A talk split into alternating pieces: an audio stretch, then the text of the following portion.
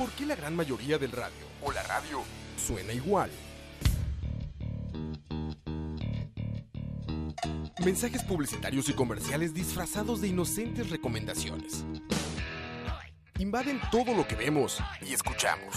Además de, por supuesto, compromisos con patrocinadores o intereses de terceros que censuran e impiden que cualquier información o mensaje pueda llegar intacto, puro y sin filtros. Al escucha. Muy pronto, una nueva alternativa a la radio. Solo escucha. Bienvenidos, bienvenidos al primer programa de esto que hemos llamado, bueno, yo no, pero que los dos Juanes que ahí ven en cámara, si están en YouTube o si están en Mixelar, que pronto van a escuchar esto que hemos llamado Espacio Tiempo y este, haciendo el honor a este nombre, llegamos a tiempo. Habíamos dicho siete y media, yo no se pudo, disculpas ahí a quienes estaban esperando eh, en vivo, no se pudo, pero este, problemas, problemas en el Olimpo cartaginés, ¿cierto? Correcto. Pero sí, aquí, este, bueno, les saluda. No voy a presentarme primero porque es de muy gusto, pero tenemos aquí a Juan Carlos Lobo. Bienvenido. Muchas gracias. Y también a don Juan Carlos Porras, ya, ya ustedes lo conocen. Muchas gracias. Y bueno, hoy le voy a hablar un poco, y ya me voy a callar porque yo esto no sé nada. Nada más hoy voy a estar aquí operando y viendo, leyendo comentarios, tal vez. Este, hoy este primer episodio, este episodio piloto, eh, que espero les guste. Eh, vamos a estar conversando sobre búsqueda de vida extraterrestre, pero no le vamos a dar el enfoque romántico que la mayoría de gente le gusta darle, ¿verdad? Que es pues todo esto conspiranoico y demás, Alienígenas ancestrales y... sino más bien vamos a estar hablando de investigación seria, este, que se ha hecho por varias instituciones, pero bueno, para eso los voy a dejar ya con los expertos. Ahora sí, esto va a ser lo último que escuchen de mí hoy, así que este, buena noche a todos. Siempre la, la, las preguntas que uno se hace como a este respecto, como decías, a- hay muchas teorías de conspiración sobre esto, Sí, claro. pero la ciencia tiene algo que decir eh, sobre muchas cosas de este y es información que, que en realidad es interesante. Eh, tanto más interesante puede ser incluso que, que esa información que vende tanto sobre los eh, sobre las teorías de conspiración, por ejemplo. Y, y es que el asunto yo creo que todos nosotros nos lo hemos preguntado y cuando uno ve la ciencia, eh, más bien la pregunta se vuelve todavía más inquietante. Eh, los cálculos actuales dicen que hay 200 mil millones de estrellas. Eh, e- eso es una cantidad increíblemente grande. Solo en nuestra galaxia, 200 mil millones de estrellas. Y en el universo hay más o menos ese mismo número de galaxias. Entonces, ¿cuántas estrellas en total hay? Se cree que, por ejemplo, en el universo hay más de 100 mil millones de planetas que son como la Tierra. Sí, de hecho, este, no sé si es hasta incluso a veces egoísta pensar que solo nosotros eh, habitamos este universo tan vasto y, y hasta cierto punto desconocido, muy, más bien muy desconocido. Entonces, creo que por ahí es como siempre la, la pregunta de si realmente estamos, estamos solos. Claro, es que imagínate que eso es como hablar de 100 planetas por cada grano de arena de la Tierra, 100 planetas como la Tierra. Eh, en realidad, más bien la pregunta es, ¿por qué hay tanto silencio allá afuera? Sí, ¿Por correcto. qué no hemos sabido nada de ninguna civilización eh, extraterrestre? Porque la verdad es que hay tantas estrellas, eh, hay tantos planetas similares a la Tierra, eh, que entonces simplemente esos números le dicen a uno, tiene que haber algo más. Sí, siempre la, la pregunta. Sí, yo creo que eso es lo que impulsa realmente este tipo de investigaciones al final. Eh, correcto. Eh, bueno, eh, tal vez si esquematizamos un poco la, la, la conversación de hoy, eh, me gustaría mucho hablar de, de los orígenes, o sea, en qué momento el ser humano empieza a cuestionar su lugar en el universo, ¿verdad? Y más o menos todo esto nace a partir de que Galileo perfecciona el telescopio y comienzan a hacer obser- se comienzan a hacer las primeras observaciones de- del espacio. Entonces, él- él lo primero que ve son las lunas de Júpiter. Y entonces empiezan, el- la comunidad empieza a cuestionarse, mira, eh, se parecen, son muy similares a la Tierra, habrá gente allá. Eh, pero el verdadero auge de todo esto eh, comienza durante la carrera espacial. Juanca, y es que te interrumpo ahí un momentito porque, porque sí es muy interesante. Antes de la época de Galileo, la gente pensaba que era la Tierra, era el mundo Correcto. y el cielo. Y nada más. Giordano Bruno fue el primero que dijo que habían más soles que nuestro sol y que cada uno de esos soles tenía planetas como la Tierra y que entonces había vida en otros mundos, ¿verdad? Y lo quemaron en la hoguera, por decir algo como eso. Pero imagínate, Juanca, que hasta, hasta principios del siglo XX las personas creían que lo único que existía era la Vía Láctea, nada más. La única galaxia. De hecho, nosotros seguimos usando eso todavía. Cuando uno escribe la palabra galaxia en mayúscula, se está refiriendo a la Vía Láctea. Uh, O Se está refiriendo a la Vía Láctea.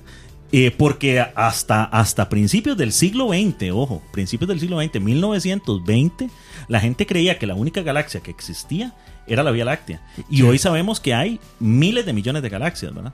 Entonces también e- ese despertar hacia la posibilidad de existencia de otros mundos eh, también no es algo como tan viejo, ¿verdad? no, no, no, es muy reciente. Es que todo comienza en la carrera espacial a inicios de la Guerra Fría, ¿verdad? Cuando se da esta lucha tecnológica por dominar el espacio entre el, el imperialismo yanqui, ¿verdad? sí. Y, y ahí la- donde... Y, Rusia, digamos. Bueno, Exactamente. En aquel momento la Unión Soviética. Sí, entonces eh, ahí es donde empiezan a, a- a surgir todas estas teorías conspirativas, ¿verdad? De los extraterrestres y todo. Pero eh, gracias a la carrera espacial es que nos damos cuenta de lo vasto que es el universo. Eh, tal vez si, si podemos hablar eh, primeramente de cómo es que se descubre, o sea, cómo es que el, el- el ser humano llega a comprender su entorno, qué tan grande es el universo. Eh, por ahí de los, de los años 60 y 70 se comienzan a, a dar las primeras, los primeros viajes espaciales. Eh, bueno, no tripulados. Se empiezan a mandar las primeras ondas, la sonda Pioneer, eh, que se inicialmente se lanzó para investigar Saturno. Y este, bueno, la sonda iba, iba con una placa eh, con, con una descripción, una, una breve, breve descripción de la raza humana, o sea, del, del, del- del varón, del- de, la, de la mujer, eh, una eh, breve descripción de, de, digamos, de nues- nuestra matemática, de cómo se conforma y algunos símbolos importantes, con el fin, ¿verdad?, de que en algún momento alguna civilización lo pudiera encontrar. Es interesante eso, ¿verdad? Porque ponga- pongámonos a pensar eso. Les que- vamos a mandar este programa a los ovnis después para que lo escuchen. Claro. Eh, ¿cómo, cómo, cómo yo me comunico con alguien de otra civilización? ¿Qué, qué uso? ¿Qué símbolos escribo? Ujú. Ujú. ¿Cómo, cómo, eh, cómo puedo establecer Sí. esa comunicación? De Ese es el problema que resuelven en esa placa, ¿verdad? de hecho, bueno, aunque es un poco romántico, pero no sé si tuvieron el chance de ver este esta película de de Villeneuve, ¿cómo era que se llamaba? Que básicamente llevan una madre para que haga una traducción del, del lenguaje alienígena. Ay, ¿cómo era que se llama? Arrival. Arrival, no, no, no la he visto. Está, está muy buena y de hecho explora mucho esa parte del lenguaje este, y de la comunicación. Entonces es, es una película muy interesante que no es tan romántica, digamos, en ese punto de como de, de este de conspiraciones y demás, sino que más bien se centra en esta parte. Muy, muy, muy interesante ahí. Sí, después si la quieren ver, Arrival de, de Neil Villeneuve. Hay que apuntarla por ahí. Sí, sí. Eh, bueno, y después, eh, bueno, el- el- se comienza a recolectar la información. eh, se descubre que efectivamente nuestra galaxia no está sola en el universo, ¿verdad? Que hay un grupo grande. Pero, bueno, es que después, casi que todo esto de las otras galaxias eh, viene con el desarrollo de los telescopios espaciales, que son los que nos permiten ver más allá de, de nuestro entorno galáctico. Eh, también en 1977 se crea el SETI, que es el, el Centro de Investigación en la Búsqueda de Vida Extraterrestre. Eh, la idea es que lo que es lo que es considerado como una civilización, o sea, para que para que algo sea como considerado, que eso lo comentábamos el otro día, que sea considerado como una civilización tecnológicamente avanzada, es el ruido que usted produzca en el universo.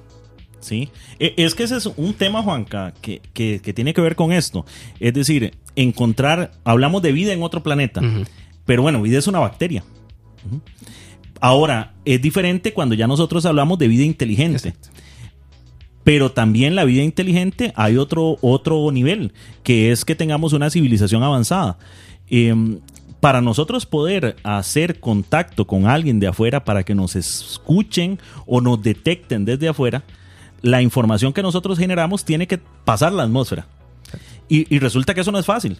Resulta que las primeras señales que nosotros enviamos que lograron pasar la, la atmósfera fueron las señales del FM y de la televisión. Y eso es de 1950. Sí, todo lo demás se quedaba en la ionosfera. Todas las demás señales, el sonido no escapa porque el sonido necesita de un medio, el sonido se queda atrapado acá. Y las señales electromagnéticas que enviamos, eh, las ondas de la M, por ejemplo, que fue el primer tipo de radio que se usó, eh, resulta que rebotan en la atmósfera. De hecho, eso es bueno, porque eso es lo que nos permite eh, sintonizar una emisora analógica eh, del otro lado del mundo, porque simple y sencillamente la señal viene rebotando y rebotando y rebotando y rebotando en la atmósfera. Y entonces, eso es lo primero, es decir, ¿cuánto tenemos de que existe la especie de Homo sapiens? ¿Me precisabas Eh, el dato la vez pasada? Sí, 120 mil años. 120 mil años. ¿Cuánto hace que tenemos una civilización eh, que, que hay personas que ya no tienen que solo preocuparse por conseguir de comer y por defenderse Sí, sí, de lo- los animales, sino que pueden ver las estrellas para hacerse, por ejemplo, este tipo de preguntas? Oye. Después de la revolución agrícola, ¿verdad? Ujú. 10 mil años. 10 mil años aproximadamente, sí. Y de todo ese tiempo, hasta hace más o menos 50 años, fue que por primera vez algo que nosotros hicimos en la Tierra cruzó la atmósfera. Entonces, eh, por ejemplo, una de las cosas que plantea la gente para decir por qué no vimos nada, simple y sencillamente lo que puede pasar es que si hayan muchas civilizaciones por allí afuera, pero ya no están, desaparecieron. Hay mucha gente que dice que, por ejemplo, lo que pasa es que las civilizaciones tienen un tope, no duran. Y bueno, con el caso de la humanidad y en la Tierra. Sí, si- si son como nosotros. si son como nosotros, puede ser, Es- ¿verdad? sí, es- o sea, estamos destinados a matarnos entre nosotros o... El cambio eh, climático, cambio las armas nucleares. Por nuestras, nuestras mismas malas prácticas que acabemos con la vida. Sí, eh, es que no solo eso, digamos, son, son, muchas, son muchos factores, el, el otro día lo, lo discutíamos, son muchos factores los que se tienen que combinar para que una civilización prospere. No solo depende de ella misma, sino depende de factores climáticos, de factores geológicos, de un montón de, de desastres naturales. De que te caiga un asteroide en el proceso, ¿verdad? Exactamente, digamos. Y te aniquile. Eh, porque, por ejemplo, el, el Homo sapiens sapiens, nosotros tenemos, es una civilización, bueno, es un, es un ser ¿Una que existe, una especie que existe aproximadamente hace 120 mil años, es un, es un aprox. Pero lo que nosotros conocemos como una civilización conformada, que la civilización moderna, bueno, la civilización más antigua que, que- que conocemos nosotros son los sumerios, que tienen alrededor de unos 8000 años. O sea, es- estamos hablando que entre que es un, es un lapso enorme de tiempo. O sea, es un lapso enorme de tiempo y es el mismo cerebro. O sea, hace, el humano de hace 100.000 años con el humano de ahora es exactamente igual. Es, el- es la misma capacidad de, de razonamiento abstracto, de razonamiento lógico. eh, y, y estamos hablando de un lapso de que, que 100 112 mil años. Es mucho. Es mucho. Y fue hasta los- el último tiempo en que hubo una civilización, eh, una primera civilización, que, que- porque es que una civilización tiene que tener estabilidad económica, tiene que tener estabilidad política, tiene que tener estabilidad social, para que precisamente pueda haber personas que se puedan dedicar a hacerse preguntas como estas, porque este tipo de preguntas directamente no te da de comer. No. ¿No? Este tipo de pregunta, el, el pensar en las estrellas, el, el calcular los movimientos de las estrellas, directamente no te va a dar los frutos de ese tipo de investigación, si es que los hay, se ven a muy largo plazo. Entonces, Sí, es, em, es difícil a veces ver este los beneficios. Bueno, claramente hay beneficios, pero sí, como son tangibles hasta tanto tiempo después. Entonces es muy difícil calcular, digamos, si va a haber un retorno a la inversión. Pensando más en, en- en cuestiones de números o de negocios, ¿verdad? Ujú, correcto. Entonces, eh, resulta que usted necesita de tener unas condiciones dadas para que una civilización comience a prosperar, una cierta tecnología. Porque ¿por qué muchos de los descubrimientos se hicieron? ah, ¿Por qué los descubrimientos en electricidad se hacen hasta principios de los 1800, de 1800 a 1850? Porque usted necesita cierta tecnología para poder Claro. hacer ciertos experimentos. Y si usted no tiene esa tecnología, no puede ver esas cosas. Y entonces eh, se requiere también una continuidad. No puede ser que haya una época de mucha prosperidad, pero después todo se vino abajo y hay que empezar de cero. Sí. Se ocupa para observar, por ejemplo, ciertas cosas, ciertos patrones de movimiento en el universo. Usted tiene que estar observando los planetas y las estrellas durante cientos de años. Y eso quiere decir que eso no lo hace una generación. Sí, no, y, y eso mismo, porque digamos, a veces lo que, la información que se puede extraer de, de las estrellas o la luz que uno ve en realidad es luz que se produjo hace miles de años en esa estrella. Sí, correcto. De, de hecho, es muy, muy inter- interesante Es muy sí. interesante porque, digamos, si, si usted ve el cielo nocturno, hay alrededor de que unos 6.000, eh, aproximadamente, unos, un- unos 6.000 objetos luminosos. Eh, Uno dice que las estrellas cuando uno ve el cielo son infinitas, pero en realidad las que uno puede ver a puro ojo sin telescopio ahí están. son apenas como 6000. Sí, apenas son- Y además todas son de la Vía Láctea. Sí, Sí. todas son de la Vía Láctea. Y- Usted no puede ver a puro ojo un objeto fuera de la galaxia. Ajá, no se puede. Eh, y, y, por ejemplo, hay una eh, misconception, hay una. eh, ¿cómo, sería la palabra en español? Una, un mal entendimiento de esto. Que hay gente que dice: es que si usted está viendo una estrella en el cielo, usted. Es, probablemente esa estrella ya no existe. Y resulta que no es cierto eso. Las estrellas que se ven a simple vista están dentro de nuestra galaxia. Y, digamos, eh, nosotros medimos las distancias galácticas en años luz, que es, lo, que es el tiempo que tarda la luz en, recor- el- Sí, en recorrer una en recorrer una determinada Por- distancia. Por lo menos es, es la velocidad más rápida que conocemos. Sí. Eh, sí, es correcto. Sí. Eh, la Vía Láctea, por ejemplo, tiene un- una de, de extremo a extremo, el diámetro, el, digamos. diámetro es de 120 mil Mil años luz. luz. Eso significa que la luz, un rayo de luz tardaría 120 mil años En recorrer, en de un extremo al, Al otro, otro. extremo. Pero lo que pasa es que las estrellas de la Vía Láctea son más viejas que esa cantidad de tiempo.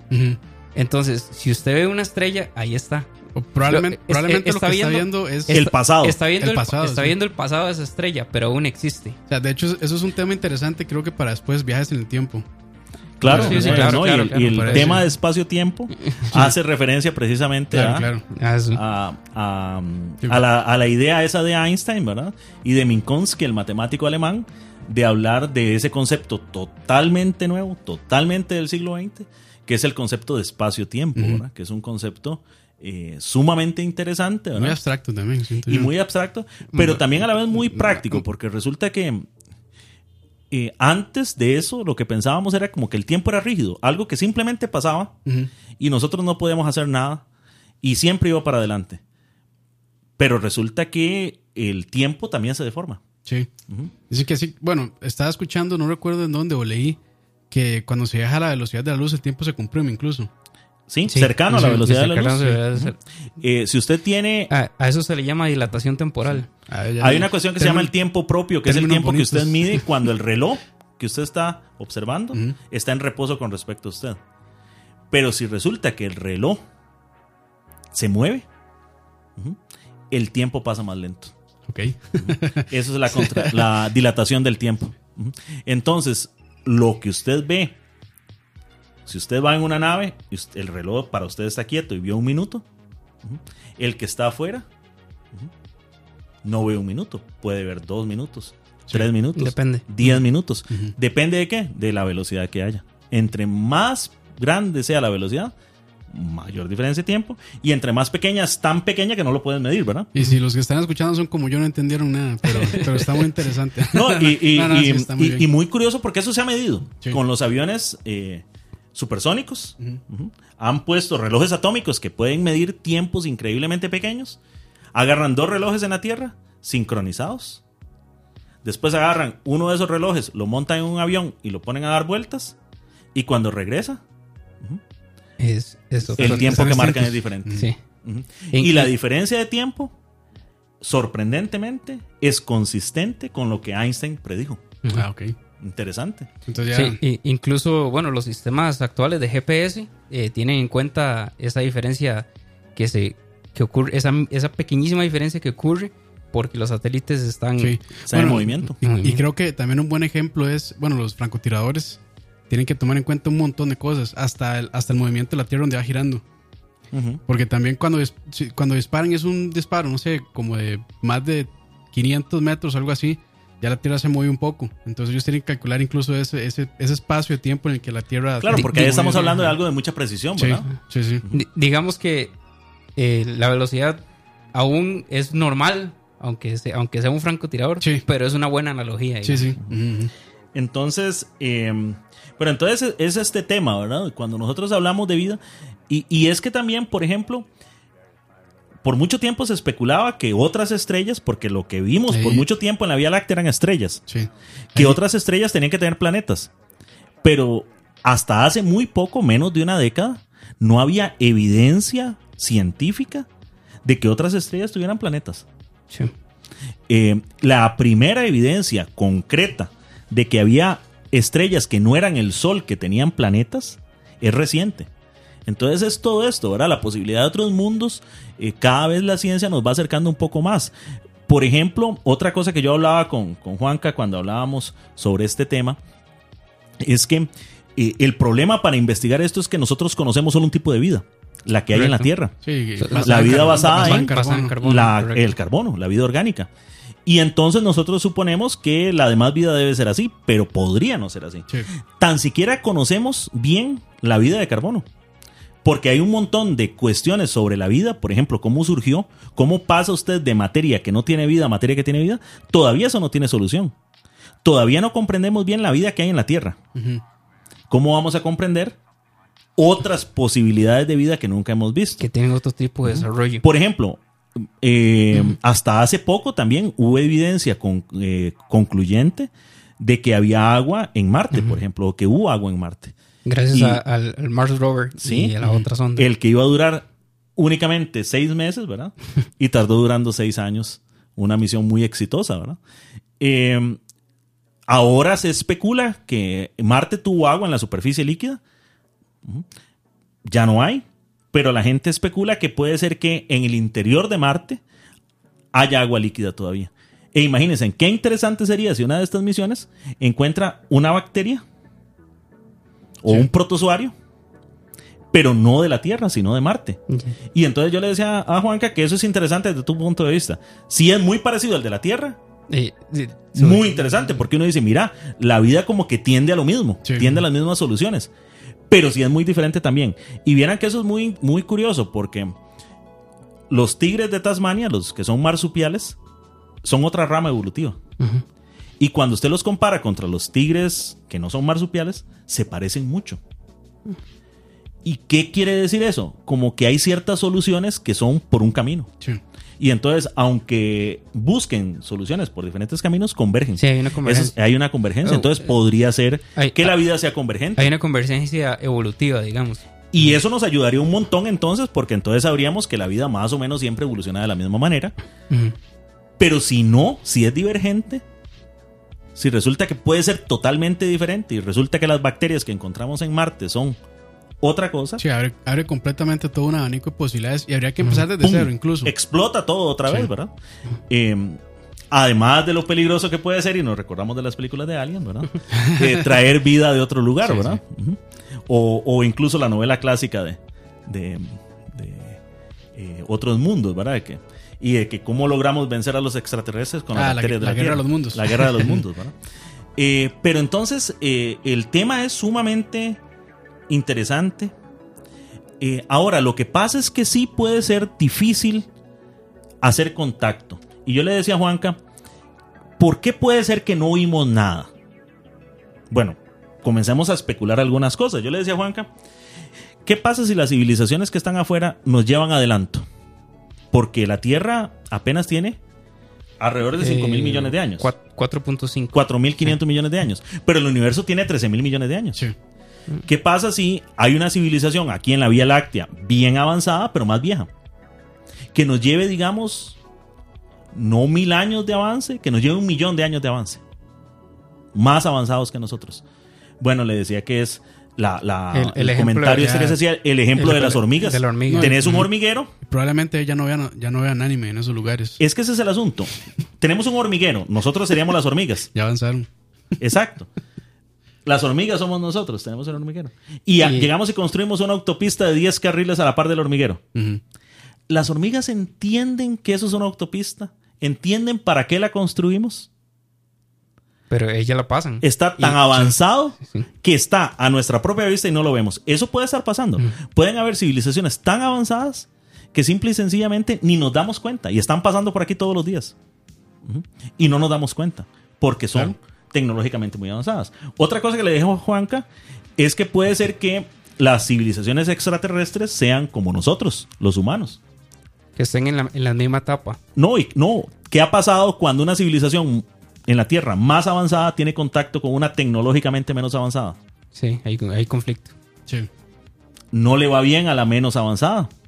Entonces puede ser que todo el mundo en el universo sabe que hay civilizaciones muy avanzadas pero depredadoras. Y todo el mundo está calladito. Y nosotros somos los únicos babosos aquí que estamos diciendo, ¡Ey, estamos aquí, vean! Queremos hacer contacto. Y todos los demás dicen, "Shh, cállense, que ahí andan los depredadores, ¿verdad? Sí. Por eso puede ser que haya tanto silencio. O puede ser simple y sencillamente porque las civilizaciones no duran, lo que decíamos hace un rato. Y entonces tendrían que darse muchas condiciones muy especiales para que dos desarrollen más o menos la tecnología de hacer contacto al mismo tiempo. Sí. ¿Qué pasa si hace 100 años se extinguió una, una civilización avanzada? No nos daremos cuenta. ¿Qué pasa? ¿Cuánto más va a durar nuestra civilización? Con nuestro nivel de violencia, de armas nucleares, de cambio Sí, climático Comportamiento autodestructivo. con nuestro comportamiento autodestructivo. Hay gente que dice que nuestra, no la especie, la especie durará mucho. La civilización tecnológica, ¿cuánto durará? Hay gente que le pone 100 años. Y entonces, si entre 500 nos contactan, ya no los podemos oír. Nos mandan un mensaje, ya no lo podemos oír. Porque no tenemos ya la tecnología para poder hacer contacto. Entonces, eh, en realidad, al principio no le parece muy raro que haya tanto silencio. Sí. Pero al final uno se da cuenta que no es tan raro, que pueden haber diferentes cosas por las cuales no Sí. hayamos hecho contacto. Incluso por las distancias también. Por las Por distancias, las correcto. distancias. Este, o sea, no- ni siquiera hemos llegado a Marte. Sí. Este, digamos, humanos. Porque si ya han llegado, pues, otro tipo de cosas ahí, pero humanos no han llegado ahí todavía. A la luna que apenas está a 300 mil kilómetros. Sí. Es el- lo más cercano que tenemos. Es decir, a 30 veces el, el diámetro de la Y Tierra. costó mucho. Y costó mucho. Sí, claro, es que, es que también tenemos que ver eso. Tenemos muchas limitaciones para explorar. Entonces, por eso es que no es raro, digamos, que, que hasta el momento no. Bueno, y ahí vienen después las teorías de conspiración. De que dicen, bueno, no, es que si ya Y- sí hicimos contacto, lo- pero los gobiernos lo tienen oculto. ¿Y qué es lo más lejano que un satélite ha podido llegar? Ahorita es la sonda, la Voyager 1. Los viajeros, sí. La Voyager 1 es la sonda la que está más lejos. Que de hecho dejó el sistema solar hace, hace un par de años. Un par de años, Sí, sí. apenas. Es el primer O sea, sí, objeto. lo- sí logró cruzar, digamos. el Sí, Es el primer objeto hecho por los seres humanos que logró cruzar la frontera apenas del sistema solar. ¿Y cuántos años le tomó ese viaje? Eh, sal- la lanzaron en el 77. Uh, sí. Sí, sí le tomó bastante. Que esa, bueno, pues, pues, podríamos hablar de tal vez de, de la tecnología que se ha aplicado para buscar el, el- ya los tipos de vida. Bueno, porque ya sentamos las, las, las bases y las condiciones por las cuales no hemos encontrado la vida o, No sea, o ha, contacto, o ha- sí. o ha sido muy, muy, muy difícil. Eh, bueno, la sonda espacial Voyager, interesante que llegamos a ese tema, eh, es, el, es el objeto más lejano que ha, ha sido lanzado por el hombre. Eh, hace unos cuatro o tres años cruzó lo que llamamos la heliosfera, que es el, el campo, La zona de influencia del la Sol. zona de influencia del Sol, correcto, esa es la, la heliosfera. Y en ella eh, lleva un disco de oro, ¿verdad? Eh, y ese disco de oro lleva una descripción de la raza humana, lleva una descripción de nuestro lenguaje matemático, cómo leerlo, y lleva eh, varios, eh, varias imágenes de la y lleva Tierra. un mapa de dónde estamos. Lleva, lleva un mapa de dónde estamos en, el, en la galaxia ¿Cómo, ¿Cómo dice uno dónde estamos en la Y galaxia? hay música ahí, Luis Miguel. y lleva, y lleva música. y- y va, va de los Beatles, del Sol de México. Luis Eh, no, eh, lleva, Justin Bieber lleva y- unas sinfonías de y Maluma. Beethoven, de Maluma, Beethoven, sí. Mozart. Osuna. Osuna. Ahí este, voy a tomarme un pequeño espacio para saludar a la gente que está ahí en el chat. Este, gracias a Julio Sandoval, a Pumpi, a Palo Valera. No voy a leer los que son albures, salados. Pablo Uría, Juan José Alvarado, Brandon Díaz, Charles Darwin, que no creo que sea el real. Ahí está Lina también, Steven 90, José Alfaro, este, y mucha gente más. Hay un par de preguntas ahí también, este, rápidamente. Eh, dice Marvin André Vega, este, ¿qué opinan de la paradoja de Fermi?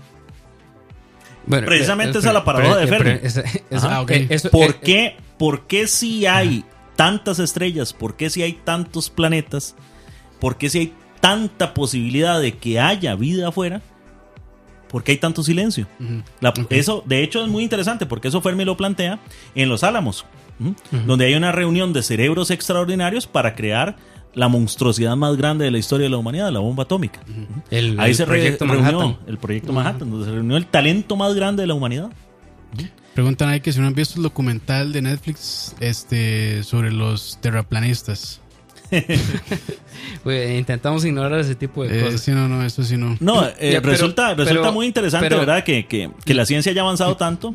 Y de hecho, resulta muy interesante que la propia idea de que la Tierra es esférica fue lo que llevó a la gravitación. Eso es lo que permite poner satélites en el espacio. Y eso es lo que le permite a esta gente divulgar las ideas de que la Tierra es plana. Sí, no, no, eso ya es. Eso Pero ya es, es, el- es- es la- casi un chiste, La- pero. la- No, pero vieras que sí hay que tomárselo en serio en algún punto. Porque, eh, por ejemplo, yo he visto muchos argumentos que esta gente da que no son tan fáciles de desmontar. Que hay que sacar su rato para pensar cómo desmontarlos. Y, y incluso si a uno lo agarran fuera de base, Lo que pasa es que yo creo que. o sea, puede costar. Muchas veces, este, quienes, quienes apoyan esto son muy vocales, pero digamos sus fundamentos no son los correctos.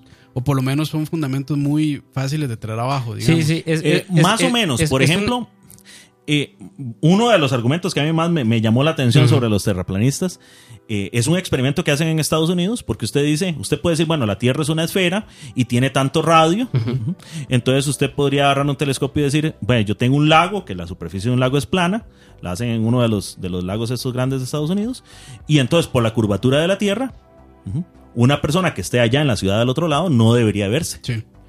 y se ve. Bueno, yo Ajá. no sé si ustedes. ¿Sabes por qué es? Porque es que no es tan fácil.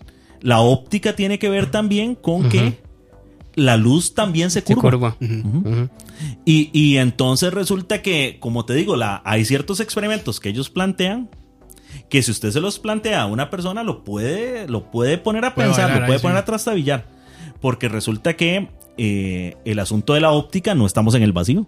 La atmósfera produce una, una cierta curvatura en los rayos de luz. Y entonces resulta que si estuviéramos en el vacío, no debería de verse. Pero como estamos en la atmósfera y la atmósfera es un medio óptico raro, la luz también se curva. La luz no viaja exactamente en línea recta, Sí. viaja en línea recta en el vacío. Entonces, eh, como te digo, pero sí resulta, eh, lo que pasa es que detrás de todas estas ideas hay, no, la mejor mentira, la mejor mentira que usted se puede planear es una media verdad. Porque si tiene algo de verdad, tiene un poquito de fundamento. Y después agarras y tergiversas. ¿Mm? Entonces, muchas de estas cosas son muy pensadas y además son grupos que tienen dinero. Eh, escuché hace poco que van a organizar un, un crucero al fin del mundo, ¿verdad? Entonces, eh, ahora lo que pasa es que muchas de estas cosas pueden parecer inocentes. ¿Mm? Que un grupo de gente diga que la Tierra es plana en pleno siglo XXI puede causar gracia. Pero resulta que hay ciertas cosas de estas y de verdad que si se lo quieren creer, pues se respeta. Sí, sí. Al final es la opinión. Pero lo que pasa es que hay ciertos grupitos de estos que después esas mismas ideas anticientíficas, que es lo que hay en el fondo, son la misma gente que dice que las vacunas producen autismo. Sí, anti-vaxxers y todo eso. Y entonces ya a ya, ya peligroso. esto no es una opinión, una opinión eh, inocente. Es que si los chiquitos no se vacunan, una enfermedad erradicada como el sarampión puede hacer que niños se mueran hoy. Y ya, hay, ya eso ya no hace gracia. Sí, claro. Ya eso es serio. Que un niño se muera de una enfermedad totalmente prevenible, ya deja de hacer gracia. Claro. Entonces también es lo que pasa con muchas de estas cosas. O personas que usan argumentos anticientíficos para discriminar a otros. No, no, es, la- la- eh, es una, es una tendencia moderna hacia las pseudociencias. Esas tendencias son peligrosas. Sí, sí. Eh, leía la noticia hace poco de un caso en España, en el cual eh, eh, me parece que es en España, de un médico homeópata que le dice a, a un niño que lo curó de la diabetes y no se inyecta insulina. Y se murió. Sí, es, peligroso eso. Entonces, mi- mientras la cosa sea inocente, es decir, si yo quiero creer que la Tierra es plana y quiero reunirme con mis amigos y quiero hacer un crucero, genial, muy bonito. Eso yo creo que no le afecta a nadie. Pero el asunto es que si usted cuestionó eso, usted comienza a cuestionar y comienza a crear un movimiento anticientífico y después ya comienza a cuestionar cosas no tan inocentes, como las vacunas, como la medicina. Y lo que pasa es que esto puede tener consecuencias muy graves sobre gente inocente. Porque igual yo soy un adulto que soy diabético y no me quiero administrar insulina y me muero es mi derecho. Pero un niño. Sí, claro. Entonces eh, el tema se vuelve grueso, ¿verdad? Y el tema se vuelve espeso. Y por eso es que estos movimientos hay que verlos con seriedad. Porque estos movimientos anticientíficos generalmente pueden a la larga desencadenar en cosas que ya son feas que tienen consecuencias. Eh, por ejemplo, también lo que vemos eh, por el negacionismo al cambio climático. Y tenemos al presidente de la potencia tecnológica más grande Diciendo que no, que no hay, que no hay cambio global. climático. Entonces, eh, y que no es causado por los seres humanos. Entonces ya ahí el asunto se vuelve complejo. Claro. Pero sí, no sé si sabían ustedes que el Legendarium de Tolkien, toda, esta, toda la Tierra, es plana. Ah, no, no lo sabía. Sí, sí. El Legendarium de Tolkien, o sea, toda la, o sea, Sí, la sí, tierra, la media, Media. y todo lo demás es, es, es Es plano. plano. Sí. Pero bueno, Muy bien. dato nerdo. Eh, es que es interesante, ¿verdad? Porque eh, vea, vea, yo veo una caricatura ahí que me hizo mucha gracia, porque, bueno, vemos la luna y la luna la vemos esférica, vemos los otros planetas y con buenos telescopios los vemos esféricos. Entonces venía una imagen del sistema solar, todas esferitas y la Tierra plana. Entonces uno dice, opa, como que algo no, no funciona en ese Sí. razonamiento, ¿verdad? Bueno, siguiendo con el Bueno, tema de, seguimos de- con de el tema. exploración espacial, sí. Bueno, esperamos haber contestado un poco la, la, la Sí, idea. sí. La, La, la- pregunta. la pregunta. Ok, perfecto. Entonces, el asunto de la paradoja de Fermi es que hay cosas que uno podría tratar de explicar, como algunas de las que mencionamos, por las cuales puede no ser tan raro tanto silencio. Puede ser que no hay silencio, simplemente que no tenemos la tecnología para oírlo. Puede ser que las civilizaciones son tan avanzadas que están pasándonos al puro frente y no lo detectamos. Sí. Eh, entonces, eh, el asunto es bien curioso, porque imagínense, eh, el sistema solar es grande, imagínense una nave pequeñita, miles de naves pequeñitas pasando ahí a gran velocidad. No las podemos ver ninguna. Si de hecho hasta hace poco tiempo es que hay un programa para detectar objetos peligrosos cercanos a la Tierra, y el tamaño de los objetos peligrosos cercanos, cercanos a la Tierra, no los lejanos, que podemos ver es bastante grande.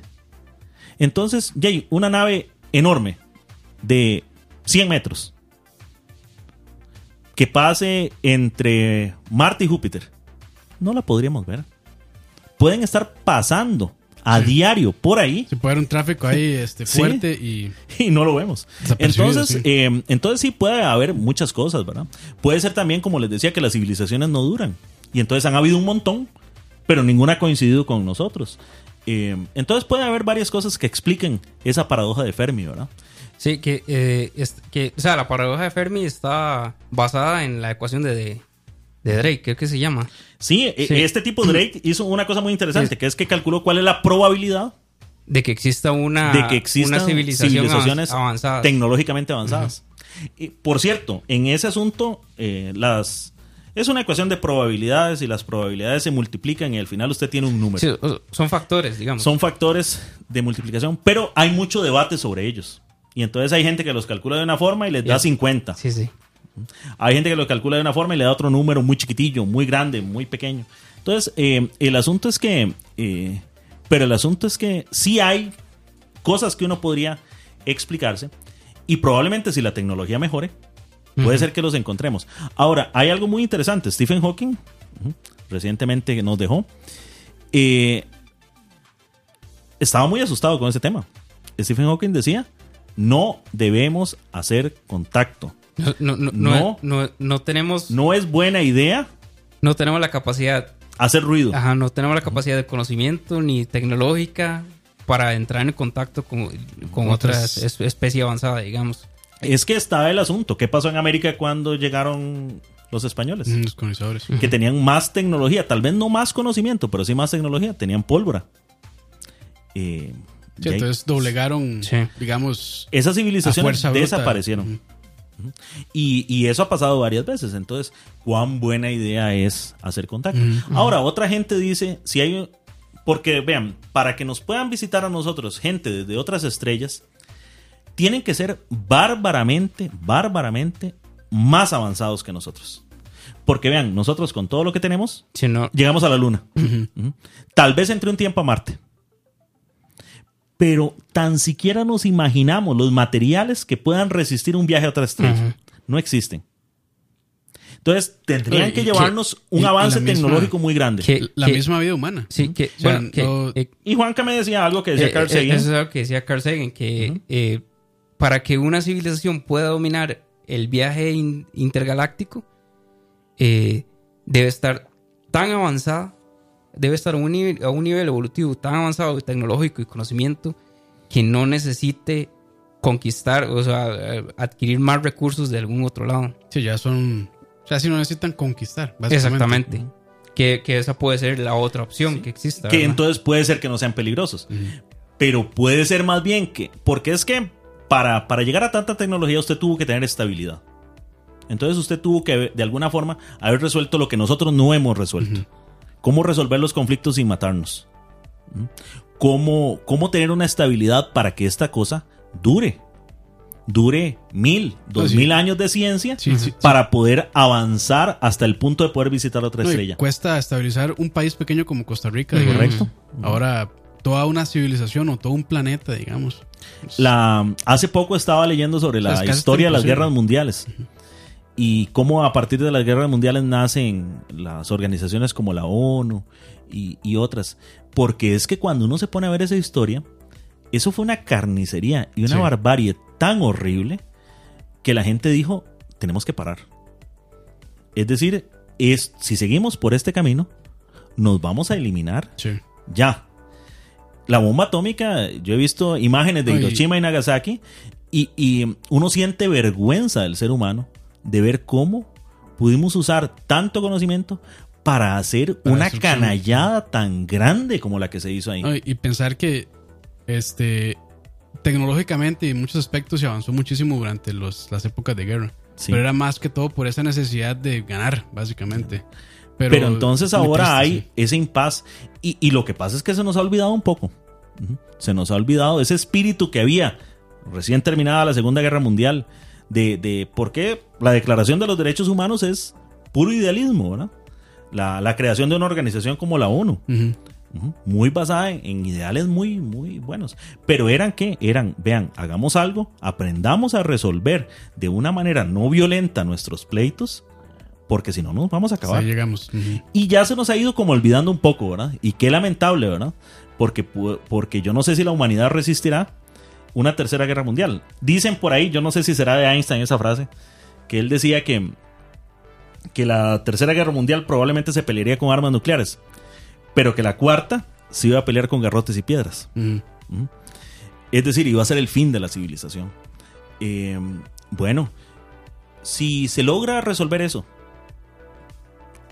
creo que es porque puede, una posible respuesta es porque la humanidad avanzó.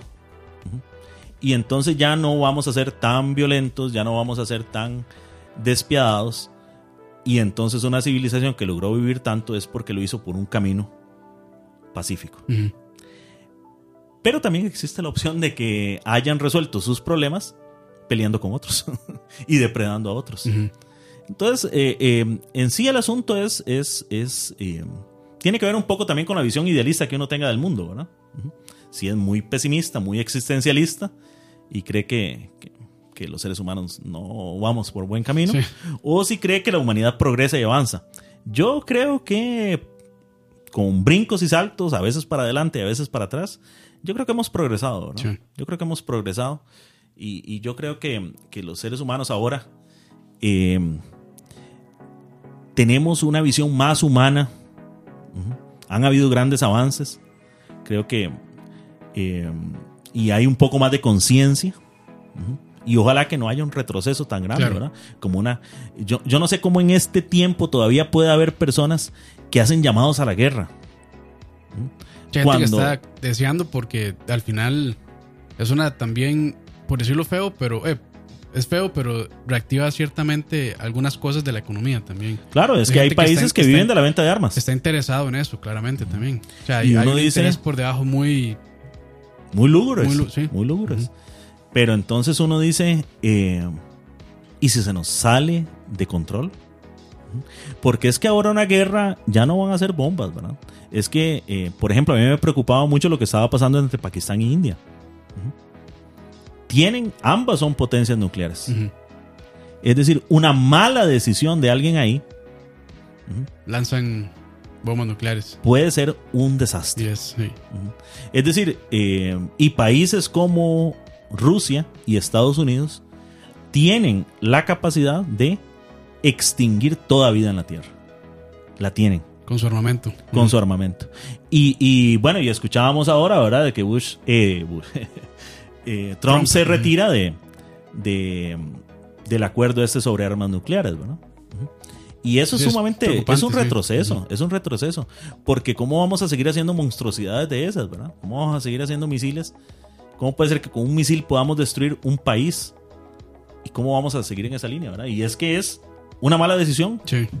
puede desencadenar una reacción O un enojo ahí. o un enojo. Un comentario o- ahí fuera de lugar y ya reacciona. Sí, o, o algo que no se entendió bien. Ujú. En Estados Unidos, por ejemplo, el control sobre, en teoría, sobre el armamento nuclear lo tiene el presidente. Sí, él tiene los códigos de, cómo los es códigos de los, de los misiles. Y, y eligiendo Sí. presidentes como Trump, Preocupante. la civilización nuestra irá a durar. Entonces, Sí. eh, a veces a- escuchaba yo esa frase de que a veces buscamos vida inteligente fuera, pero a veces con actitudes como estas, eh, como que hay que buscarla aquí adentro también a veces, ¿verdad? Porque Sí. a veces hecho- cuesta encontrarla. no, de hecho, hay un meme que dice ahí, por eso es que no nos visitan. y, y yo creo que aplica muy bien en, ciertos casos. Ok. Sí. Bueno. Siguiendo, no sé si tiene más eh, comentarios. ¿Alguna, ¿Alguna otra pregunta? Eh, ahí en el chat. Ah, en el chat. Bueno, eh, no. en el Entonces, chat, yo, yo, yo no confío en el chat. seguimos, seguimos. Eh, bueno, eh, como comentaba eh, Juan Carlos, es, es muy reciente que en la pasada década hemos tenido toda esta información de cuál es nuestro lugar en, el- en el universo, cuántas galaxias hay, ¿verdad? Todo esto nace, perdón, a partir de la información que nos da el telescopio espacial Hubble y más recientemente la sonda espacial COBE. Come. Eh, la sonda espacial COBE nos ayuda, bueno, es, es la primera sonda que construye un mapa del universo. Y es la información que tenemos del, del- del universo visible, digamos. Dónde nos encontramos, dónde está nuestra galaxia en, el- en el, en el rango que tenemos de visibilidad, que se llama el cúmulo, el supercúmulo de Virgo. Ujú. Eh, cuál es la galaxia más cercana a la nuestra, que es Andrómeda. Y empezamos a... Opa, ojo Sorry. y empezamos a, a tener una visión más clara, ¿verdad? De cuál es nuestro lugar y del, del universo que nos rodea. Entonces, eh, recientemente, bueno, hey, encontramos un- cúmulo entero de galaxias y cada galaxia tiene aproximadamente 100 mil estrellas. 100 mil millones de 100 mil estrellas. millones de 100 mil estrellas. millones de estrellas. Y entonces, y- y, eh, bueno, hay algo muy curioso, ¿verdad? Casi todos los sistemas son binarios. Bueno, en su mayoría Sí. los sistemas son binarios, que, son, que es tener dos, dos estrellas, en este caso dos soles. Pero, y empieza el estudio, ¿verdad? De, de, de buscar una prototierra. O sea, como, como la única forma de vida que nosotros conocemos es la basada en carbono, o sea, somos nosotros, entonces eso limita nuestro rango de visión, nuestro rango de búsqueda. Entonces tenemos que centrarnos en buscar, como no sabemos qué más buscar, en buscar condiciones similares, Planetas que sean como la planetas Tierra. que sean como la Tierra, lo que llamamos prototierras. Y, y en la misión Kepler es la que ha permitido detectar planetas fuera. fuera del, Del sistema del- solar. Fuera de la ga- del sistema solar y fuera de la galaxia. Eh, de hecho, que el. ¿Cuál fue el Kepler? Kepler, el Kepler B1 fue el que, una prototierra que se, que se descubrió el año pasado. Eh, Es que es interesante, ¿verdad? Hay planetas, pero hay muchos planetas que son como Júpiter, una bola de gas. Correcto. Entonces, ocupamos un planeta rocoso y un planeta que no esté ni tan frío ni tan caliente. ni tan caliente. Eh, el- en lo que llamamos la zona habitable de una estrella. La zona habitable de una estrella. Entonces hablamos eh, que la zona, que eso restringe un poco más, ¿verdad? Que eso restringe un poco más. Claro, de nuevo, como decía Juanca, el asunto es que estamos pensando en vida como nosotros. Pero ¿qué tal si hay vida no basada en carbono que puede vivir a mayor temperatura? Bueno, pero es que de nuevo, la ciencia no puede basarse en la especulación. Uno puede hacer uno puede especular un poco, pero al final cuando usted quiere avanzar en el conocimiento tiene Sí, que hacerlo sí. con base en certeza, con Sí, base en lo que sabe. Necesita los datos. Entonces, los datos que nosotros tenemos es que, bueno, sabemos más o menos dónde sí se desarrolló vida en la Tierra.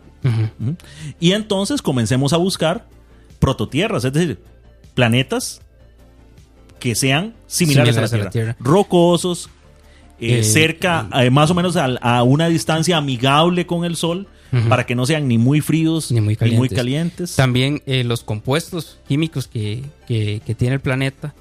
Pero eh, que digamos, haya agua. que haya agua, que es lo más, también ahí que es lo más importante. Emanuel Sánchez en el chat eh, que lo más importante sería que tenga una gravedad similar o la misma. Eh, eh, puede Sí, ser, sí, sí, sí, sí, digamos que puede ser, tal vez no, no necesariamente, porque Y tam- también hay, hay un par de preguntas ahí, no sé si quieren que las haga ya o...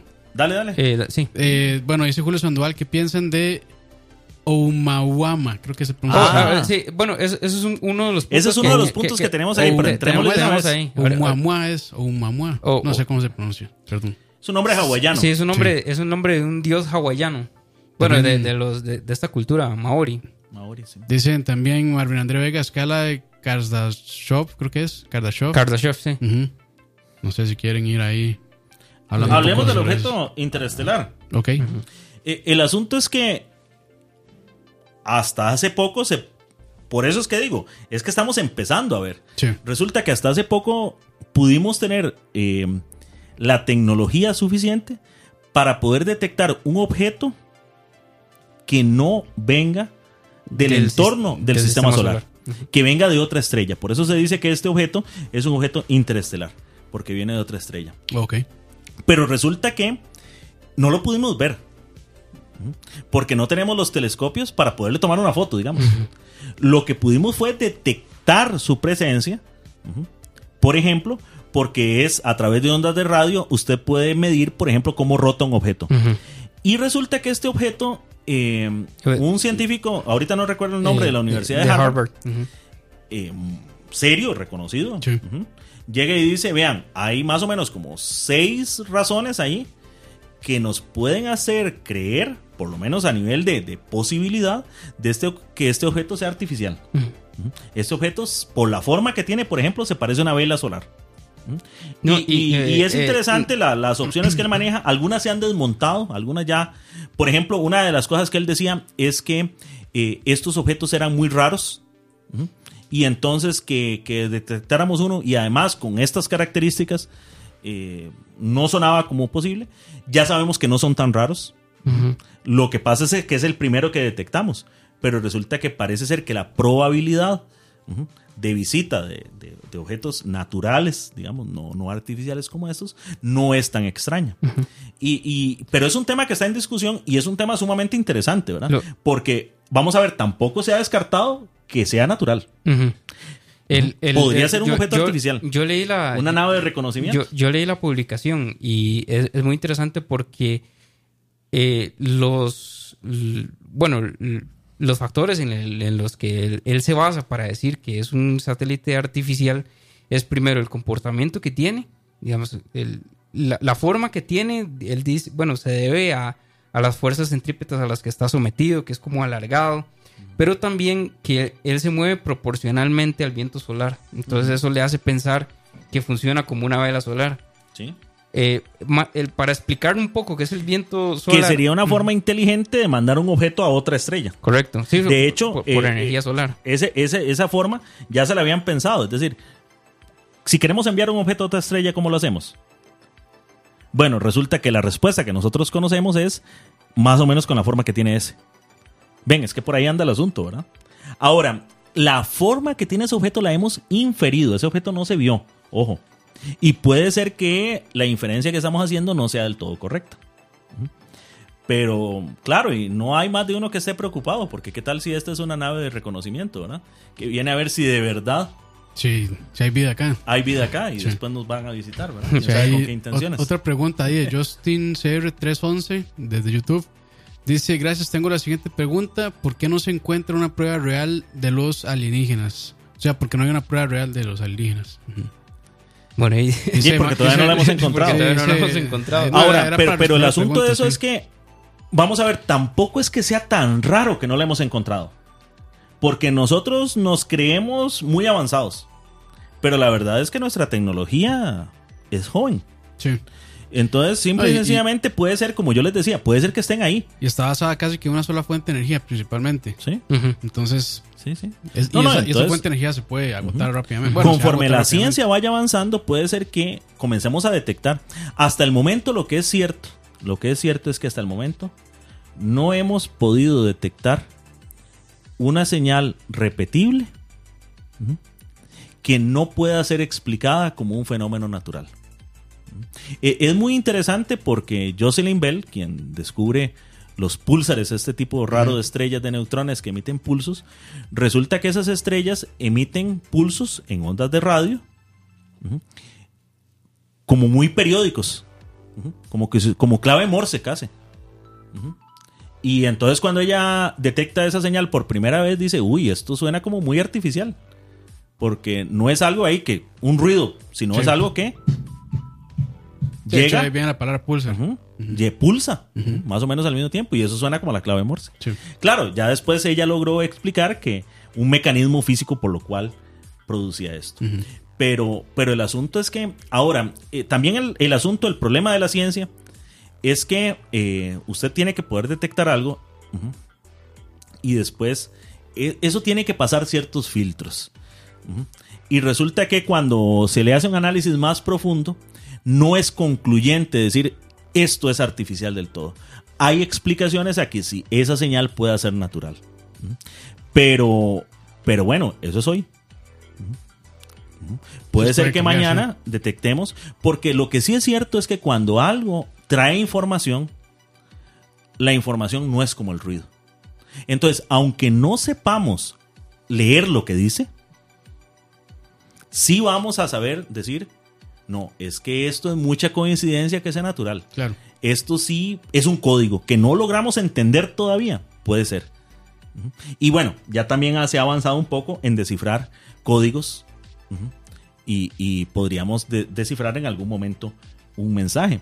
Pero eh, hay programas actualmente que investigan sobre eso. Hay programas actualmente escuchando las ondas electromagnéticas, que son lo que nosotros podemos, nuestra tecnología ha logrado detectar. Las psicofonías. No, no. no. Eh, y entonces, pero ¿qué pasa si esa civilización es más avanzada y dicen, no, hombre, ya no es comunicarse por ondas electromagnéticas, eso es comuni- como comunicarse con señales de humo. Sí, sí. Ya ellos usan otra cosa y nos mandaron el mensaje ahí en algo muy avanzado, qué sé yo, en ondas gravitacionales, Y que hasta no hace un poquito de tiempo apenas las logramos detectar. Es que eso puede ser lo que está pasando. Entonces, esto es un poquito esperanzador. Porque quiere decir que, conforme avance más la ciencia, ajá, Podemos ir descifrando más. podemos descifrar y de repente decimos, uy, mira, aquí hay un mensaje. Y ya pasa todos los filtros de la crítica que tiene la ciencia y dice, no, esto es artificial, esto es un mensaje. Y nos siguen llegando mensajes. Ujú. Y puede ser que con el avance del desciframiento de mensajes, de códigos, logremos saber qué es. Claro. Y se imagina qué emocionante sería eso. Que tengamos un mensaje de seres inteligentes Que se estén tratando, que se estén que, tratando de comunicar. que estén tratando de comunicarse con uno. Claro, es. Puede ser, o sea, yo creo, yo creo que despierta muchos sentimientos, ¿verdad? O sea, claramente el interés, pues puede que está miedo Sí. o esperanza también de Esperanza. que este, y podamos en algún momento trasladarnos a ir a otro, a otro planeta. Este, y bueno, y conocer cosas que todavía no conocemos. Entonces, es que si tienen una tecnología más avanzada, puede ser que nos ayuden a resolver nuestros problemas. Claro, claro, claro. Sepan, por ejemplo, las curas para nuestras enfermedades. Problemas energéticos y cosas así. Ujú. Ujú. Entonces, claro, hay muchos sentimientos encontrados. Yo creo que el simple hecho, el simple hecho de saber que no estamos solos, es emocionante, ¿verdad? Sí, claro. Eh, yo me imagino la conmoción que va a hacer esto. Eh, es decir, hay vida y además es inteligente. Y además, creo que esto en ciertos sistemas de creencias puede, tener eh, un, chocar. un, choque grande, ¿verdad? Un choque grande. bueno, que siempre, creo que ha pasado. o sea, en la historia ya ha pasado que, digamos, este, se haya en contra de creencias de religión y demás. Entonces, pues también ahí sí le puede mover la tierra. claro. No solamente en religión, sino otro tipo de creencias que ya tenemos o, cuestiones que tomamos por. O damos por sentado que tal vez no sean así. A Giordano Bruno lo quemaron por decir que habían otros mundos. Sí. Fuera de la tierra. Y es que ustedes ven que, por ejemplo, la adición de ciertas religiones es como que los seres humanos somos muy especiales. Pero, pero ¿y si hay otros seres inteligentes por ahí? ¿Qué creen ellos? Ellos también creen en, un Dios. un Dios. tienen religiones. Tienen religiones. No, no, esto abre verdaderamente que ponerse uno a, a, especular sobre esta cosa eh, es súper interesante. sí, sí, es sumamente interesante. y, lo más curioso de todo esto es que yo creo que eh, puede ser, la paradoja de Fermi es esa, ¿por qué hay tanto silencio? ¿Por qué hay tanto? Pero puede ser que hay un ruido enorme que simple y sencillamente todavía no sabemos entender o que todavía no sabemos escuchar. Pero la ciencia avanza. Hace poquito tiempo, ¿verdad? Detectamos ondas gravitacionales. Y eso va a abrir la posibilidad de un montón de información nueva. Y pueden detectarse otras cosas, otras formas de enviar información. Y ahí podemos llegar a, a, descifrar mensajes, a, descubrir. Yo creo que ese momento va a ser muy emocionante y yo creo que muchos de, nosotros queremos que eso ocurra mientras estamos vivos. Y yo me imagino la noticia de esto. Sí. De hecho, ahí en el chat dice Diego Garro Molina. Este, más es que no podía escribir, venía manejando, pero hay videos que muestran objetos inteligentes captados con drones con respecto al ejemplo de las hormigas. Eso no lo he visto, pero si nos puede mandar ahí el link se lo agradeceríamos. bueno, no sé si ustedes han tenido el chance de verlo, pero personalmente no. Entonces, este, si tiene el link por ahí, mándelo. Este, ahí a Facebook, bueno, Facebook hoy está, específicamente Facebook anda, anda, anda loco. Pero si lo puede mandar al chat también ahí, se lo agradecemos para poder verlo acá también. Sí, el, conocimiento científico del asunto es que usted necesita pasarlo por unos filtros de crítica muy grandes. Porque uno busca primero las explicaciones lógicas. Es decir, si usted ve una señal eh, codificada, artificial, ¿qué es lo primero que uno debería pensar? Y que es de la propia Tierra, que es una señal nuestra que rebotó. ¿Cómo hace usted para saber que un mensaje que usted detectó no es de la propia Tierra? Sí. sí ah, eso no es fácil. Una retroalimentación, digamos. Eso no es fácil. Entonces hay todo un proceso allí donde uno tiene que ver, por ejemplo, en cuanto al análisis de las imágenes, para saber que esa imagen eh, realmente lo que parece que se ve es lo que realmente se ve, eh, etcétera. Hay todo un proceso. Eh, porque uno tiene que tener un poquito de cuidado. Es tanta la emoción que uno tiene porque haya algo que muy rápidamente puede comenzar a creer que hay algo. Y yo creo que es lo que pasa eh, con, muchas de las personas que, por ejemplo, los ufólogos, ¿verdad? Eh, vamos a ver, hay dos tipos. Hay el tipo que quiere estafar a todo el mundo diciendo que él contacta extraterrestres, pero hay tipos que genuinamente lo creen. Y hay personas que es tanto el amor o el afán que tienen por creerlo, que usted sabe que cuando uno quiere algo mucho, lo termina viendo. Por eso es que el científico es como un poquito amargado también.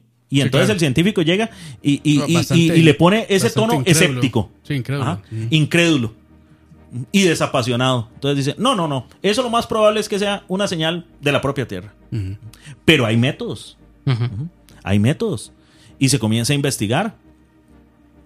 Entonces, eh, como, como les digo, cuando la ciencia verdaderamente encuentre una evidencia que pase los filtros de la crítica científica, es que de verdad hay algo.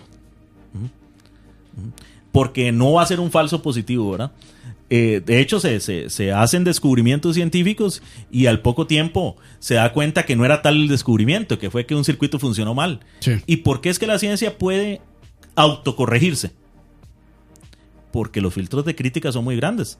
En el gran experimento este del LHC, el colisionador de hadrones, eh, ya, y un grupo del, salió diciendo que habían encontrado partículas que viajaban más rápido que la luz.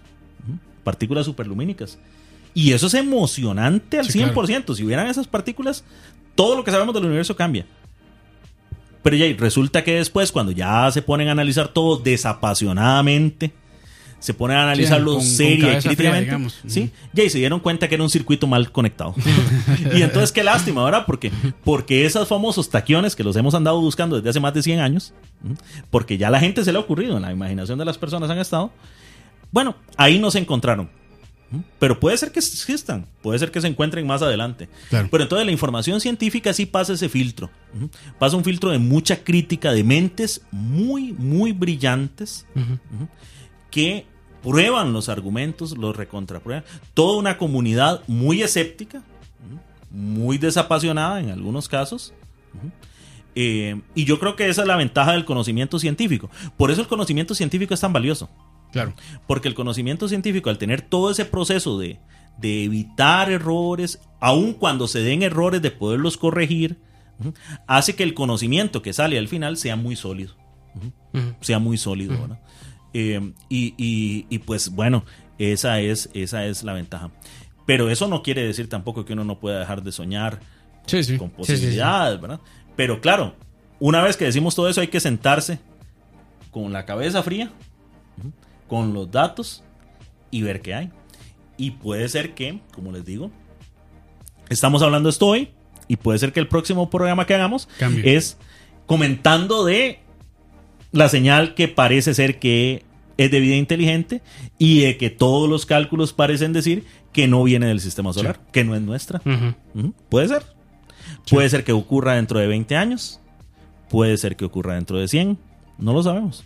Claro. Yo lo que creo es que hay que estar con la mente abierta a la posibilidad, Sí, receptivo, digamos. receptivo a esa posibilidad, pero también con el cerebro muy crítico, muy agudo, muy racional, muy escéptico, ¿verdad? De la mentalidad propia del científico para Sí, cuestionarse también. cuestionarse, ¿verdad? Eh, la poca credulidad que tiene. Porque yo creo que al final, eh, es que si al final algo sale de ese proceso tan rudo, va a ser muy sólido. Claro. Va a ser muy sólido. De verdad es que hay algo. No es que solo queremos que haya. Pero sí, yo creo que este ya llevamos casi, bueno, más de una hora de programa, entonces este creo que podemos ir cerrando, ¿verdad? O no sé si tienen algo más ahí. Bueno, no sé Juan Carlos ahí que estuvo bastante callado el- hace poquito. Eh, no, Estaba- no, no. que estaba viendo, que estaba viendo. No, no, es que yo creo que de esto no puede hablar mucho, pero sí, bueno. sí, sí. da- da- Creo no, que no. hemos planteado cosas. Y yo creo que lo más importante también es que la, la gente comience a hablar de esto y, y sí, tenga claro. la inquietud y, y busquen información. Ahora yo creo que la gran ventaja es que usted no necesita ir a la biblioteca que está por allá y que solo dejan entrar a los de cierta clase para leer sobre eso. Claro. Ahora que también hay que tener cuidado de las fuentes, ¿verdad? Por eso es que yo creo que en algún momento hay que hablar del pensamiento crítico. ¿Cómo es que los científicos hacen para descubrir engaños? ¿Cómo es que los científicos hacen para no caer en trampas? Claro. Bueno, es que eso es todo un entrenamiento, toda una forma de pensar que le permite a uno que no lo entrampen.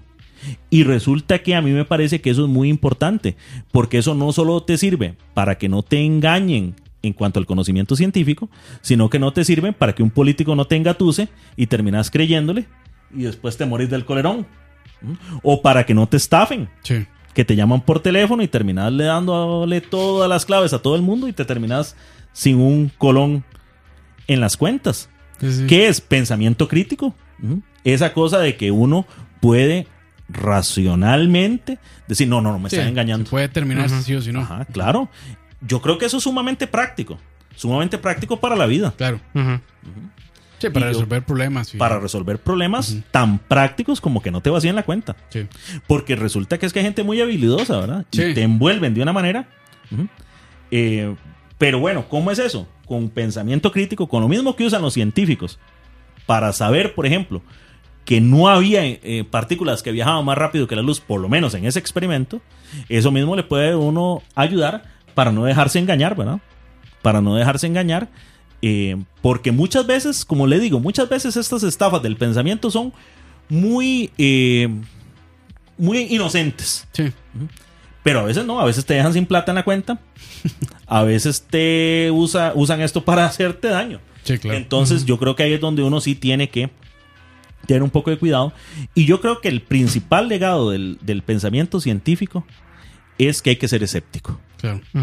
Hay que ser escéptico, siempre hay que dudar un poquito. Sí. Si, si a uno lo llaman y le dicen que se ganó un millón de colones por haber escuchado este programa, eh, vieran que es un poquito difícil, Sí, porque no, si no. yo creo que los que estuviéramos aquí lo tuviéramos. Sí, sí. Pero yo, yo creo que esto es algo que tuve que haber hecho desde el principio. Tal vez, este, si nos puede, si puede presentarse más bien. sí, sí. Este, don Juan Carlos Lobo, sí. Eh, bueno, de hecho, ya lo reconocieron. Dijeron saludos al profe. Ah, Ah, sí. Yo, eh, bueno, yo soy físico, ¿verdad? Estudié física en la Universidad de Costa Rica. Y además de, de mis estudios formales, autodidacta. He leído mucho sobre ciencia, sobre tecnología. eh, eh, comentado mucho con colegas, tanto acá como afuera. Eh, hay temas que me interesan mucho, la relatividad, espacio-tiempo. Eh, ese es un Ese- tema... bonito. ese, ese programa se viene. se Ese viene. es un tema al cual yo le he dedicado horas leyendo libros, leyendo artículos, porque en realidad me apasiona mucho. Por cierto, todavía tenés mi libro. man. Sí, ahí tengo un libro de Juanca. Eh, soy profesor en el Instituto Tecnológico de Costa Rica, en la Escuela de Física. Allí doy, doy clases. Eh, y, y pues mi vida la dedico entre eso, entre, entre mi trabajo como profesor, dando cursos de física para los estudiantes de ingeniería del TEC. Y también, pues, la- las, las aficiones y las pasiones que todos los seres humanos tenemos. Y además también, para mí, la física no es solo un trabajo. Sí. Para mí Es la física pasión. es una pasión. Es decir, eh, si, si yo tengo un rato de tiempo libre y puedo agarrar y leerme un artículo, yo lo disfruto tanto como el que agarra y arma una cosa allí. Sí, no, para que vean que no solo programas de, chi- de chistes malos y, y de humor vulgar hacemos aquí en Escucha. También, no, de hecho, este, la gente eh, ahí en el chat está muy interesada eh, con, con el programa. Muchísimas gracias por estarnos escuchando. Y bueno, esto sí lo vamos a hacer eh, Sí, sí. aquí periódicamente, ¿verdad? De, No, no, es de que- vez en cuando, de vez en cuando. Tenía un par de datos ahí, pero se, Adelante, se- adelante, se- extendió un poco el asunto. No, no, no, adelante. No, adelante. no, no. Este, una. el- queríamos hablar un poco de las organizaciones que se dedican a esto, ya Claro, más, claro. más, más, más del. O sea, yo, yo tengo tiempo. Es que ustedes, yo- ustedes son los que mandan. Mi formación es muy, muy experimental, entonces siempre esos son los, los, los datos que me emocionan a mí. Eh, organizaciones que se dedican a esto, la NASA, Claro. eh, el SETI, que por cierto, a- un punto que, que tocaba Juanca ahora era eh, si, había alguna señal, o sea, cómo identificar que una señal es eh, proveniente de una civilización inteligente. En 1978 eh, se encontró una señal que le, le llaman la señal WOW. Porque el SETI lo que usa es telescopios de radio, radiotelescopios. Eh, entonces el- lo que hacen es mapear el cielo este, buscando alguna señal porque esa es la idea de que si alguna civilización es eh, avanzada, es inteligente, está haciendo algún tipo de ruido. Entonces se encontró un pico, una señal que es altamente, era altamente energética. Entonces el, el científico que estaba analizando los, dat- los datos en ese momento le puso la señal wow.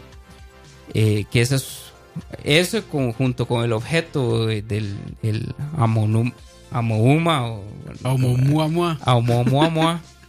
Ese Sí, y ha- han sido como las los avistamientos o, o las el- los datos más claros o que se acercan, ¿verdad? A que al- al- existe algún tipo de vida inteligente. Sí, correcto. Que, eh, bueno, el- una de las, de las situaciones que hablábamos de las prototierras era buscar eso, ¿verdad? Que se parezca a nuestro planeta, pero hay gente que no sabe cómo se hace eso. O sea, ¿cómo, cómo, cómo es, que se, cómo es que los científicos saben que un planeta que está en otra galaxia eh, es- se encuentra en la zona habitable, que está compuesta de oxígeno, que está Que compuesta de- que es rocoso? ¿Cómo lo saben? Eh, con los telescopios espaciales como el- la sonda Kepler o el Hubble o el que se viene ahorita, que se llama el James Webb, eh, ellos tienen diferentes eh, espectros de lectura. Usan diferentes eh, ondas electromagnéticas para leer. Lo que hacen es captar la luz de la estrella. Y a partir de esa luz usan una, una cuestión que se llama el efecto Doppler, pero es aplicado a la luz. El efecto Doppler es muy sencillo de explicar. Es como cuando usted está en una esquina y pasa un- y viene una sirena, una ambulancia Ajá. o los bomberos, ¿verdad? Entonces viene cada a, a medida que el objeto que produce el sonido se aproxima, la intensidad para usted es más fuerte. Claro. Entonces cuando le pasa jus- justo enfrente suyo, la intensidad es máxima. Y cuando él se va, ya usted escucha. Lo mismo sucede con la luz y la luz tiene dirección Y también en la frecuencia. y cambia la frecuencia. Entonces lo que hace es descomponer el espectro de la luz y cada elemento tiene una, una longitud y una frecuencia de onda este, específica. Entonces, cuando descompone la luz, dice, ah, bueno, es, este, que eso es una, medida- una medida directa. Ah, bueno, este tiene compuesto de oxígeno, tiene tanto de metano, tiene tanto de tal, ¿verdad? Y las medidas como eh, el diámetro del objeto, la masa del objeto, se hacen de forma indirecta. Del movimiento. Entonces, así es como ellos saben, ¿verdad? Cómo, cómo se compone algún planeta y, y así, digamos, el- se encargan de mapear, ¿verdad? Claro. De estar buscando y buscando y buscando. Que en algún momento, ¿verdad? Y la idea es que sea así. Sí, no, en- era- no es como la monja de la luna. no, no, no, no. No, y, y que si usted sabe dónde, por ejemplo, en qué región del espacio hay un planeta parecido a la Tierra, usted puede escuchar ahí. Ya no tiene que estar Ya no tiene que estar, por todo ya no lado, tiene que estar buscando. sino que usted puede concentrarse en ciertas regiones que son más Porque esto es literalmente como buscar una aguja en un pajar, pero en un pajar infinito. Infinito. Pero, sí. pero- sí, pero hay un método, digamos, para hacerlo. Pero hay un método ahora. eh, y usted entonces puede concentrarse en regiones donde sea más probable Claro. que haya Sí, que vida se- que se por lo menos que se asemejen similar las, las a la nuestra. condiciones. Exactamente. Las condiciones In- incluso, Entonces usted- ya no es como andar tirando para todo lado, Exacto. ya más educadamente. in- claro. Incluso usted podría decir, bueno, hay regiones que tienden a tener más cantidad de estrellas. Ujú. O hay regiones que tienen a tener más cantidad, ¿verdad? De materia, ¿verdad? Entonces, que, que puede decir, ok, entonces nos, nos podemos en- enfocar en una región de la galaxia o regiones de galaxias que tengan la probabilidad de que, porque también depende mucho del tipo de estrella, ¿verdad? Que el Sol es una, es- bueno, hay las estrellas que es- podría tirarse a otro tema, digamos, para Sí, otro, claro. pro- otro, otro programa. Las estrellas están categorizadas de un montón de formas y hay un montón de tipos de estrellas, pero el Sol es una estrella de secuencia primaria, así se llama. Entonces esa es la idea, ¿verdad? ¿Qué pasa? Hay estrellas que pueden ser gigantes rojas o enanas blancas. Entonces, la zona habitable del planeta es respecto al tipo de estrella que tiene. Sí, Entonces, claro. por ejemplo, hay una... Sí, porque el sol, si no me equivoco, es una enana, ¿verdad? No, es una, Una, una estrella de secuencia primaria. Pero, ah, así ok. se llama. ¿Y Las enanas, son, las enanas blancas son de otro tipo. Ok. Pero, por ejemplo, usted puede tener una gigante roja, ¿verdad? Y no necesariamente tiene que ser eh, la misma distancia a la que el Sol, sí. a la que la estrella se, cuen- se encuentra, a la que la Tierra se encuentra con el Sol. O sea, si tenés una gigante roja, va a cambiar. alejado, Va a sí. cambiar. Entonces, digamos, ahí ya vas conociendo parámetros para poder buscar Claro. este tipo de prototierras. Sí, sí, lo interesante de esto, Juanca, es, para mí, muy interesante, es que esta búsqueda se hace en serio.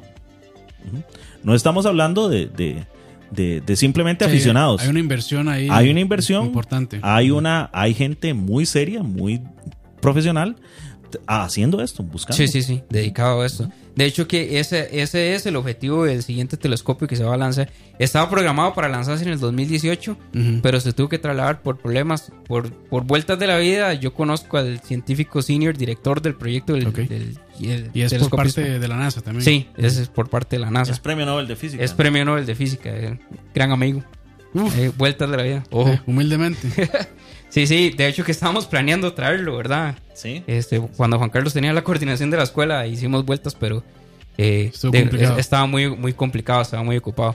Que eh, eh, de hecho él es el, es el co-creador del- de la sonda espacial COBE, ¿verdad? Y de, de todo este mapa del universo que se hizo. Y bueno, este está la NASA y el SETI, que son bueno, los principales organismos que se dedican Y el seriamente. El SETI tiene, capta un montón de información, de- pero esa información después hay que procesarla. hay que procesarla. De hecho, y que el- incluso uno puede Ajá. colaborar. Sí, sí. el- uno el- puede, cuando su computadora, dejarla conectada Y mientras uno no lo está utilizando, Es, que le manden De- a resolver problemas. es, el- eh, es un Sí. proyecto, se llama SETI at Home, que si, si alguno de los que está escuchándonos eh, quiere contribuir con la investigación en la búsqueda de vida extraterrestre, Lo malo es que no son bitcoins. no van a recibir nada a cambio. No, no. Se, se, se puede meter a la página de SETI y descarga un programa que se llama SETI at Home. Que lo que hace es que cuando la computadora está en standby, ¿verdad? Que uno la deja ahí sin hacer nada. ¿Qué empieza a hacer? Como resolver em- em- cálculos. empie- lo que empieza es que le empiezan a mandar datos y empieza a, a resolver cálculos. Ok. O sea, es, un- es un algoritmo que empieza a resolver cálculos de toda la información que se manda, que captan los radiotelescopios. Y esa información se envía a SETI. Es, es, es como una. eh, es un trabajo en conjunto. Es, es una, es una- la comunidad Una funciona. comunidad. Es una comunidad. Y los que quieran pueden descargar el programa, es grat- es gratis. Y, Y, tal vez. y sumamente interesante, ¿verdad? Porque entonces uno podría al final haber contribuido Al descubrimiento. al de la primera señal de vida inteligente. y, y- y me parece que eso también lo hace como un poco más, más democrático, ¿verdad? Claro. Y además, pues los ayuda porque, porque mm, eh, son más computadoras, más poder de cálculo. Más porque en realidad esta gente tiene demasiada Sí, información es, que analizar. es, es, es ridícula la cantidad de información Sí, que se sí, genera. Tanto así que más bien están pidiendo ese tipo de colaboración. Sí. y, sí. y- y hay este tipo de cosas. Entonces, eh, bueno, interesante porque uno, uno se preguntaría, ¿y puede hacer uno algo para colaborar con eso si yo no soy científico? Ahí está. Ah, bueno, ahí está. Ahí, de hecho, le vamos a dejar el link después Claro. este, para que puedan, eh, si están interesados en, en colaborar, este, ahí en las notas del programa luego lo vamos a dejar para que lo puedan, lo puedan bajar si están interesados en, en colaborar con, con ese proyecto. Ok, ¿no? You know? No, Sí, buenísimo. este, más bien, no, muchísimas gracias a todos los que están ahí en el chat, tanto en YouTube como en Mixler. Este, muy agradecidos y no estamos todavía. eh, tenemos que decidir la periodicidad de este, programa. sí. Este, pero habíamos dicho al principio que ¿qué? Como cada 15 días más o menos, ¿verdad? Por ahí. Sí, sí, yo creo Pero, que es la- la pero ahí sí, o sea, ahí de- depende porque sí es tal vez complicado a veces hacerlo semanal. Pero no, no, este, bueno, yo eh, que estuve casi como espectador, bueno, no, estuve espectador, eh, muy interesante en realidad. Muchas gracias a Juan Carlos, bueno, los dos Juan Carlos, va a estar difícil, bueno, Juanqui y Juan Carlos, por traernos estos datos tan interesantes y no, no, este, no sé si quieren despedirse ustedes también. No, pues un placer, la verdad. y- y muy interesante sentarse a hablar de estas cosas ¿Cómo no? y, y escuchar también las, las preguntas que la gente hace, los comentarios y las y, y todo sobre esto. Y, y pues ojalá que, que podamos seguir eh, hablando de este tipo Cómo no, de cómo temas. Ujú. Aquí, este, or- orgullosamente Cartagos. Yo soy de Turrialba. Juanqui de Turrialba. Sí, sí, no, eh, muchas gracias a todos los que nos están escuchando. Este, eh, muchas gracias por las preguntas que nos hicieron. Y, y ahí va a quedar, ¿verdad? El- Este, el- sí, ya, este, probablemente ya para mañana esté disponible el programa para descargarse en Spotify. Y bueno, ahí va a quedar en YouTube también, por si prefieren verlo, ver la versión de video. Este, y sí, les vamos a dejar ahí el link este, del SETI para que puedan ahí colaborar, si, si lo desean. Y no, muchas gracias. Buenas noches a quienes están ahí escuchando en vivo. Y más bien, gracias también a las personas que después van a escuchar por descarga. Este, recuerden dejar su like, eh, nos ayuda muchísimo. Y también si están ahí, si tienen acceso a iTunes, si nos dejan un review. Ah, bueno, eh, muchísimo. eh, para mandar un saludo ahí a los turrialbeños que me, que me están reclamando que no mande saludos. Popular, popular. Saludos a, a, Die- a Dieguito, un, un colega tuyo de la escuela de física. Ah.